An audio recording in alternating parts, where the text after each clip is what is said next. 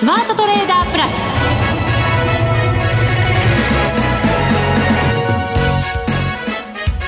全国のリスナーの皆さんこんにちは。内田まさです。この時間はザ・スマートトレーダープラスをお送りしていきます。この方にご登場いただきましょう。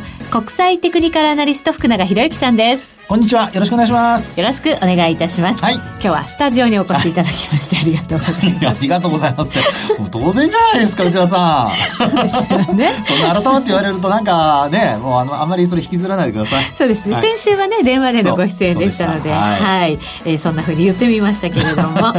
さて、日経平均ですが、今日は22,319円61銭、104円29銭高で終わっています。はい。はい。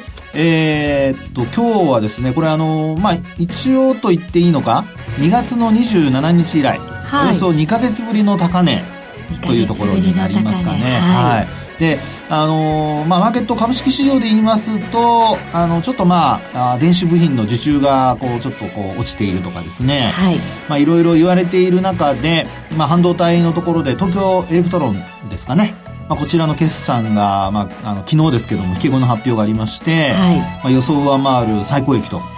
商いも集めましたしね。ね本当そうですね。今日の日経平均への寄与度も随分高いんじゃないですか。いや、本当ですよね。えー、あの、104円高のうちのおそらく半分以上は、東京エレクトロンじゃないかなと。ありがとうございます。なんですけど、周りはじゃあどうなのっていう感じに、ね、なりますけど。そうですね。はい、まあ、ただ、あの、決算発表が本格化してくる中でですね、えー、好感される銘柄が、えー、一応その勢力を上回ってきているとなれば、はい。ね、株式市場株価を押し上げてきているということになれば、まあ、これは、まあ、買ってる人からするとあるいはちょっと株価の戻りを期待している人にとってはですね、はい。まあ、好材料ということになりますよね。そうですね。タイミングよくドル円も109円台、そうですね、はい、まあ、これもあの先週あるいは先々週あたりからそろそろこれドル円上昇しないと逆にあの、まあ、持ち合いが長く続いてしまうとですね下の方にあの、まあ、円高方向に触れてしまう可能性があるって話をしてましたけども、はい、まあ本当タイミング的にはですね先週お話をしてちょっとしてからあのドル円がまあ上昇に転じまして、まあ、今週に入ってからもついに109円台の、まあ、半ば40銭台後半までいってますからね。そうなんですよね、えー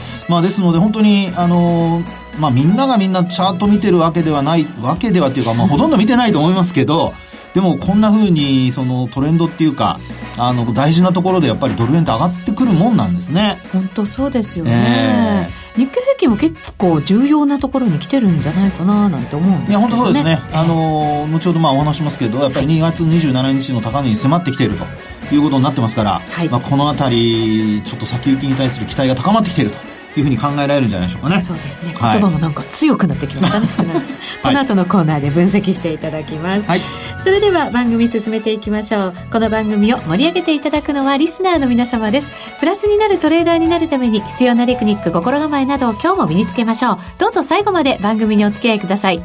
この番組はマネックス証券の提供でお送りします。スマートトレーダー計画、よー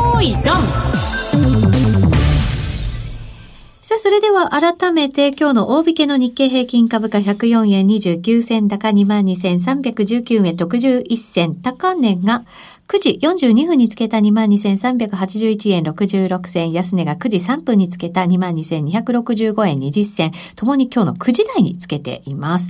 トピックスはプラス4.40ポイント、マザーズはプラス0.32ポイント、小幅高で終わっています。はい。はい。あのまあ、日経平均の上昇に比べてですね、まあ、トピックスは4.4ポイントプラスですかね。はい。はい。で、ようやく、あの、75日線をトピックスも上回ってきて終えたという感じになりますね。はい。で、あの、日経平均の方が今週の、一旦ですけども、えっと、火曜日あたりですかね。あの、25日移動平均線、あ、ごめんなさい、75日移動平均線ですね。これを上回って、そして昨日もなんとか維持をして、そうですね。なんとか維持したんですね。はい、そうなんです。終値ベースではマイナスだったんですけど、前日比で。ええ、ところが、75日移動平均線と5日線両方一応上回って終えたんですよね。でそれに加えて、まあ、こう、あの、今日という、まあ、木曜日ということで関して言えば、まあ、やはりあの、ニューヨークダウが小幅に反発して終えたことと、それからあとは、アメリカの長期金利3%にもう乗せて終えているという状況になってですね。はい。それで、えー、ドル円が109円台の、まあ、前半。えー、取引時間中は109円の、まあ、40銭台ですかね。うん、まあ、そのあたりまで乗せる場面がありましたので、まあ、本当にあの、株、ニューヨークダウがあまり冴えなくても、はい。あの、為替の動きにどちらかというと、こう、影響を受けてきているという、そういう日経平均になってきているのかなというところですかね。そうですね。今のところそうですけど、はい、ここからもしアメリカ株がもっと崩れるとなると、はい、影響は避けられないかなと思うんですけど。そうですね。まあ、ただ、あの、まあ、その、は、えー、反落ないしは下落の要因ですよね。うんあの、ニューヨークダウの下落の要因は、まあ、例えばですけども、あの、業績に対する期待が高くて、はい、で、例えばキャタピラーがこう大幅に下落したりだとか、まあ、あのあたりを見ても、その、1、3月期がピークだったような、まあ、そういう、まあ、話が出たりだとか。はい。ですから、あの、一旦、こう、利益を確定するような売りを誘ったっていうところが一つはポイントだと思いますけどね。ですから、あのまあ、要は景気が後退するとか、あるいはその、まあ、徐々に悪くなるとか、そういう話ではないので、はい、そこはいわゆるその売り一巡後に、あの、一旦下げ止まると、またまた、あの、株価としてはですね、ええー、まあ、巡航速度で動くというふうになってくれば、まあ、あの、株価を戻してくるっていうことが考えられるっていうふうには、あの、思いますよね。うん決して決算が悪いわけではなく、はい、景況感も悪いわけではなく、はい、その需給の問題というか、相場のあやですよね。そうですね。それで売られたんであれば、はい、いずれまた買いが入ってくるだろうと。そういうことですね。はい。で、まあ、そういった流れを考えますと、あの、ニューヨークダウの下落もですね、あの、おそらくですけども、限定的になる可能性があって、はい、えそうすると、今度逆に、あの、景況感が悪くさえなければ、悪くなってな、うん、さえなければ、まあ、基本的には、為替が円安に触れているとなると、まあ、日本企業にとってはこれ追い風ですから。そうですね。えー、ですので、あの、ちょうど、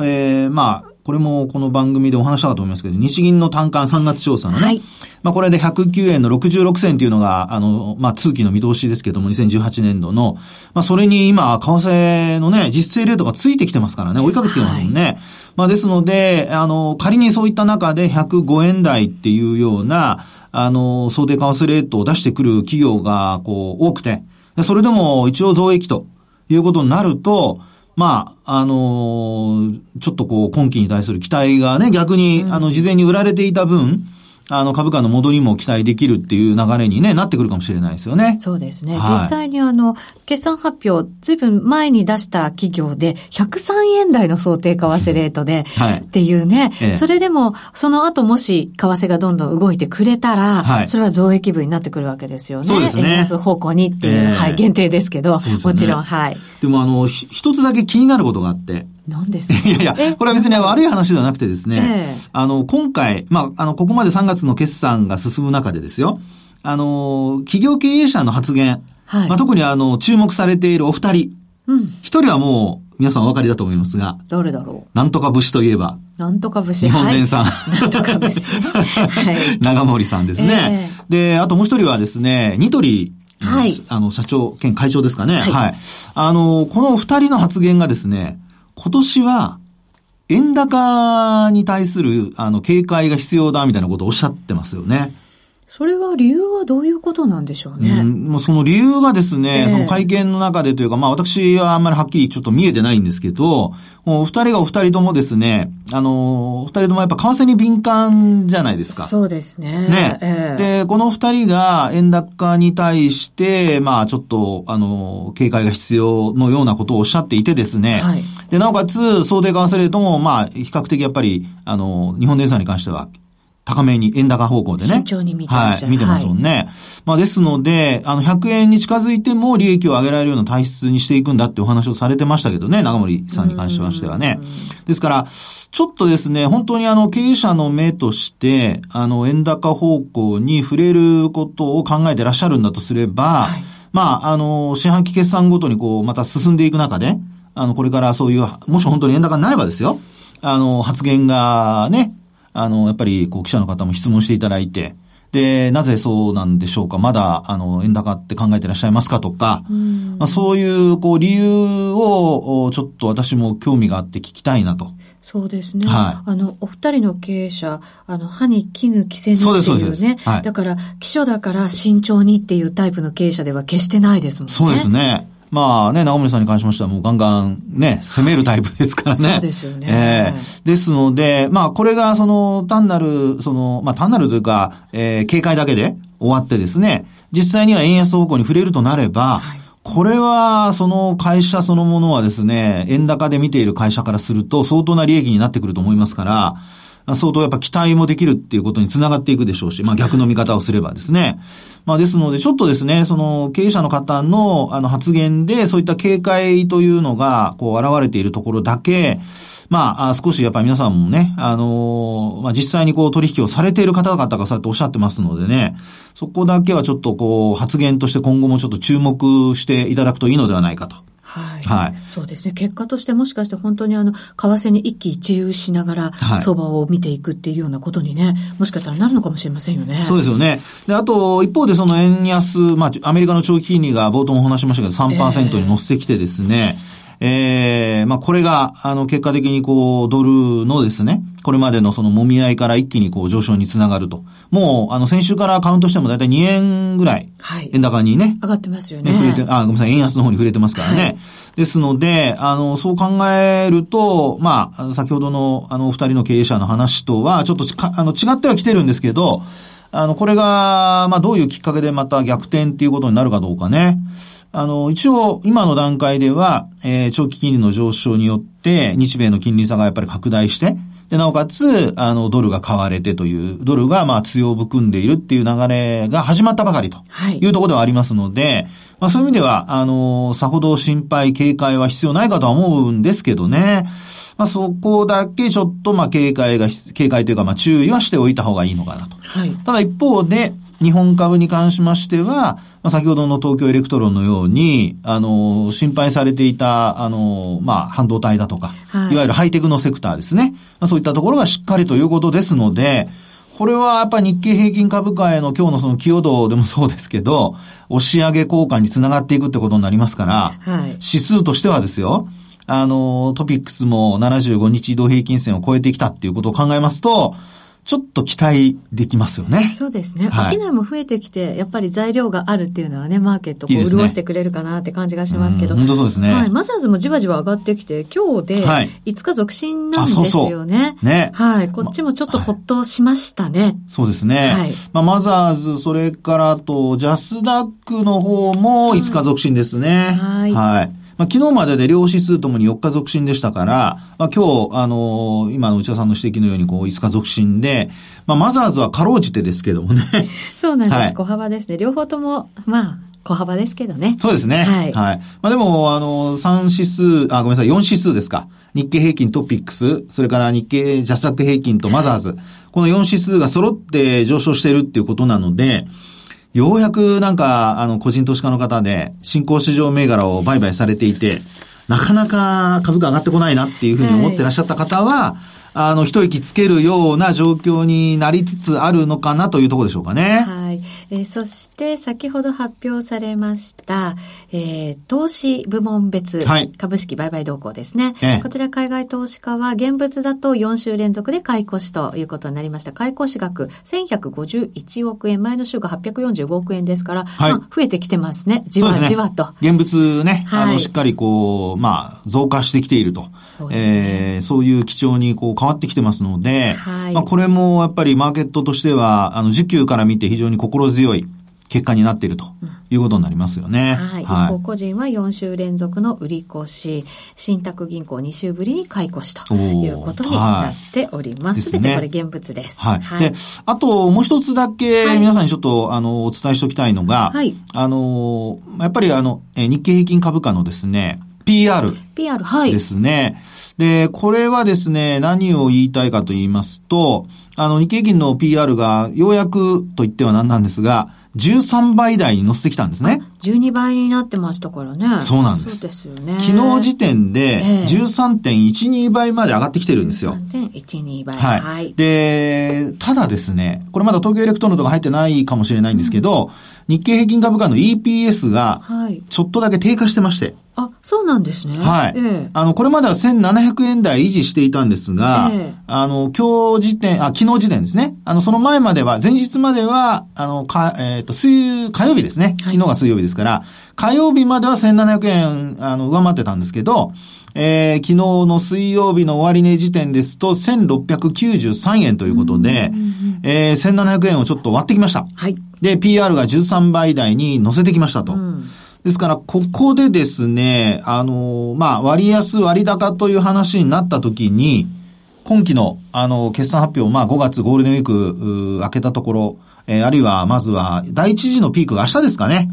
明日終わって、それからゴールデンウィーク明けのところでまた、あの、ピークを迎えますから、はい。えー、だいたいゴールデンウィークを終えて、5月の中旬あたりのところでですね、えー、実際にその PR が今お話したような13倍台なのか、あるいは、また下回っているのか、うん、それと、あの、13倍をですね。あと、それから、EPS が1700円を超えているのか超えていないのか。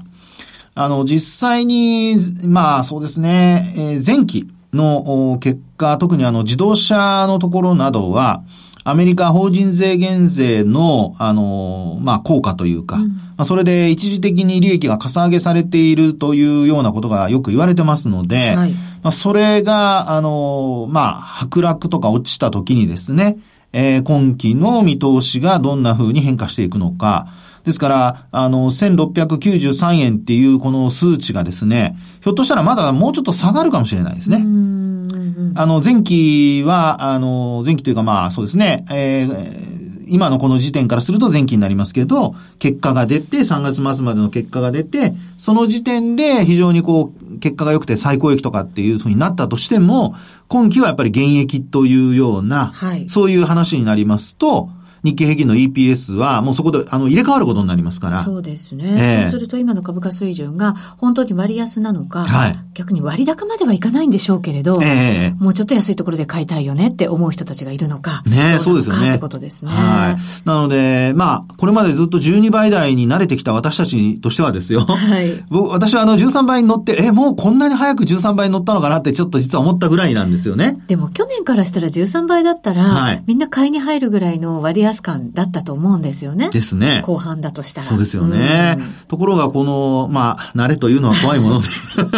人間は慣れる生き物ですからね。ですね。確かに。はい。まあ、なのでですね、この13倍台の前半、はい、これがまた今日の上昇、それからあと決算発表が進むにつれて、さっきお話しましたように、一株当たり利益が上昇して、えー、株価も上がって、PR は、まあ、低下すると。はい。こういう状況になるとですね、もう、万々歳っていうとこなんですが、うん、理想的な、あの、流れになっていけるかどうか。そうですね。えー、これもぜひちょっと皆さんに注目してほしいなと思いますね。福永さん、今日は理想的な話をしつつ、最後にキュッてなんか締められちゃうんですよね。いやいやキュッてってそんな。キュッてね、来ましたけど。はい。はい、以上、ここまではスマートトレーダー計画、用意ドンでした。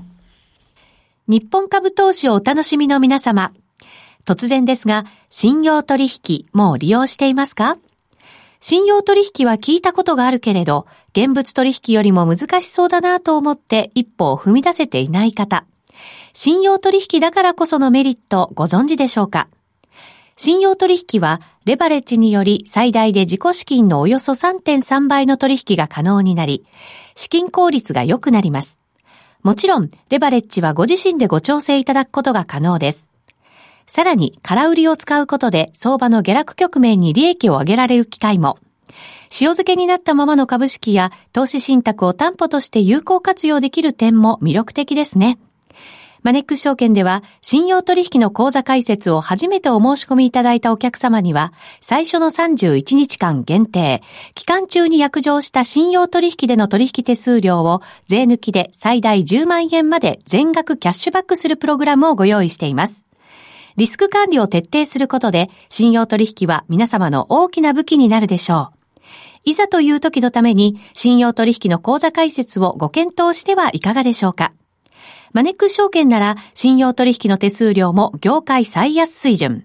信用取引を始めるなら、マネックス証券。マネックス証券で今すぐ検索。信用取引口座の開設には一定の審査があります。信用取引では価格変動などにより元本損失、元本超過損が生じる恐れがあります。投資にあたっては契約締結前交付書面などを必ずお読みください。マネックス証券株式会社金融商品取引業者関東財務局長金賞第165号。ザ・スマートトレーダープラス。今週のハイライト。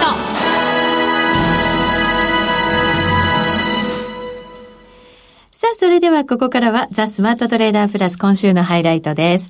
為替についてお話を伺っていきましょう。はい、ドル円109円30銭から31銭あたり、ユーロドルが1.217576あたりということになっています。そうですね。はい。あの、まあ、ドル円に関しましては、あの、これまでも、まあ、あるいは冒頭でもちらっとお話しましたけど、あの、為替の、まあ、105円から6円前後のところでの揉み合いがずっと続いていてですね。はい。まあ、その中で一時、あの、104円台つける場面ありましたけども、まあ、そこから、あの、7円台にまた、こう、水準切り上げて持ち合いをしていて、で、ここでやっぱり上に、あの、抜けていかないとっていう話をしたところからですね、うん、はい。まあ、結果的に、あの、数週間の間にって話をしましたけども、えー、4月の、まあ、あ第4週になるんですかね。まあ、そこで、あの、一気に抜けてきたと。いうことで、で、これ抜けるっていうのをですね、あの、75日線だとかの、あの、私は、えー、っと、平滑移動平均線を使っているって話をしたりとかしてましたけども、はい、それを抜けたのが、だいたいあの108円台のとこなんですよね。うん、108円前半。108円前半。はい。で、それを抜けたところから、まあ一気にもう109円台に入ってきているっていう流れになっちゃってるんですね。はい。えー、で、あの、ここでその重要なポイントなのは、まあやっぱり、えー、こう、持ち合いを離れた時の、あの、勢いですね。勢い、はい、はい。これが、やはりあの、強くて、えー、下向きのその75日移動平均線だとかですね、平滑移動平均線だとかに、押し返されないようにですね、うん、まあ、あの、一気にこう、上値を追いかけていったと。ということは、はい、じゃあ、上離れした離れ方は良かったと。良かったですね。うん、理想通りの上離れ、はい、理想通りですね。はい。ですから、まあ本当にそういう意味では、えー、ついていけなかった人もいるかもしれませんし、要するに落ちてしまうかもしれないっていうね。あるいはショーとしてですね、踏み上げられちゃった人もひょっとしたらいるかもしれないですね。で、そうした中でですね、あの、今後の動きということで、えー、まあ、移動平均線、今お話したような形で中長期の移動平均線75日線抜けてましたから、平滑移動平均線、特にあの移動平均線ももちろん抜けてますので、まあ、今後抵抗になるようなところはどこなのかっていうところをちょっと見ておきたいんですね。はい、抵抗はどこでしょう？はい。はい、で、こういう時にですね、皆さんに見てほしいのは、うん、長期の抵抗なんですよ。ってことは、週足とか月足とか？そういうことで見ていく？素晴らしい。その通りです、その通りです。月足ですね。月足で、はい。はい。で、これを見るとですね、えー、いつも、あの、フィボナッチだとか、あるいは、その抵抗になる水準の話をしたりしてますけども、はい、一つにはですね、その月足の、例えば一目均衡表なんかをご覧いただきますと、えっ、ー、と、昨年の12月につけた118円台の60銭台ですかね、118円の。うん、で、これが、あのー、まあ、あえっ、と、高値になりますね。はい。で、その後に、えー、安値をつけたのが、これが、えっと、3月になりますけども、うんさっきお話した104円の60銭前後。はい。というところで、この値幅からするとですね、これ結構なんかこう直近上がったように見えるんですが、はい、実際には、この値幅からカウントしますと、38.2%戻しに届いてないんですよ。で、この38.2%戻しっていうのはいくらかというと、はい、109円の97銭前後ですね。ああ、もうちょっと上ですね。ええー、ですから、あの、上昇する余地としては、えドル円。あの、水準面で見ると、まだ、あの、まあ、110円に近づくところぐらいまでの、えドルの上昇っていうのは考えられそうっていうところにはなります。はい。はい。ただしですね、ただしはい。これあの、トレンドが変わるかどうかっていうと、うん、長期のトレンドで見るとですね、これまだあの、トレンド転換っていうところまで、こう、一目金庫表で見るとですよ、いかないんですよね。で、なぜいかないかというと、あの、転換線っていうのは過去、まあ、えー、月足ですと9ヶ月。はい。それからあと、基準線っていうのは過去26ヶ月になりますけど、これあの、転換線は上回ってるんですが、うん、基準線に届いてないんですよね。はい。で、この基準線っていうのは今、今お話しましたように過去26ヶ月間の高値と安値のちょうど平均値。はい。ということになりますので、えー、この値まで届いていないということになりますと、うん、まあ、値幅で見ると38.2%に届いていなくて、それからあと一目均衡表の26ヶ月という期間の中でも、半値戻し水準には届いてないということになるわけですね。はい、ですから、あのー、そこで冒頭にお話しした経営者の方の円高警戒っていうのが、僕はちょっと気になっているんですよ。はい。ね、要は、あの、目先はもう戻ってきてるんですけど、為替としてはですね、その118円からの沈みが非常に、まあ、要は、下落の、あの、えー、円高になったその幅が大きいので、ちょっと戻しただけでは あの、トレンドが変わったってまだ言えない状況なんですよね。結構戻さないとダメ。まあそうですよね。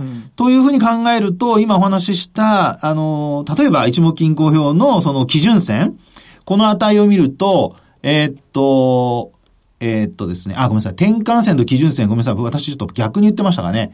転換線が、あの、上にあって、基準線は下回ってるってことです。はい。下にあるってことですね。はい、で、基準線は上回ったんだけど、転換線はまだ上回ってないということになりますね。うん、失礼しました。で、その転換線。これが109円の67銭になりますね。67銭。はい。はい。ということでですね、この転換線を、やっぱり超えて、えこっちは過去9ヶ月になりますけど、過去9ヶ月の半値戻しの水準を達成できないと、まあ、なかなか、あの、株価的にもですね、ここからさらにこう上昇という、うん、要は、あの、さっきお話しした想定為替レートに対しての実勢レートが、その、まあ、業績に与えるプラスの影響ですね。はい。この度合いが、まあ、今のところですとまだニュートラルっていうことになると思いますので、まあ、それが、その、大きくプラスに寄与すると。いう見方に変わるところまではまだ行ってないってことになるんじゃないかと思いますね。ですので、やはり、あの、今お話している、その、例えば、その、2017年の12月の高値の118円のところから104円のその先月3月の安値のところまでの値幅の38.2%戻し。えー、109円の97銭。まあ、要は110円に乗せること。はい。それからあとその手前にある転換線の値で、109円の67銭前後。まあ、このあたりをですね、終値で上回ってくるようになると、ちょっとトレンド転換というですね、流れが期待されると。いうことになるかとは思うんですよね。はい。えー、ですので、為替に関しましてはですね、あのー、まあ、株価の、あのー、まあ、プラス材料になるかどうかで、今のところまだニュートラルというふうに見てですね、で、ドル円に関しましても、ここからどんどんその円高に触れていくっていう、あ、ごめんなさい、円安の方に触れていくっていう流れではなくて、まあ、やはりちょっと壁がね、うん、109円から10円のところに壁があるっていうのはですね、すねまあ10円前後ですかね。でもね、結構目前ですもんね、その壁がね。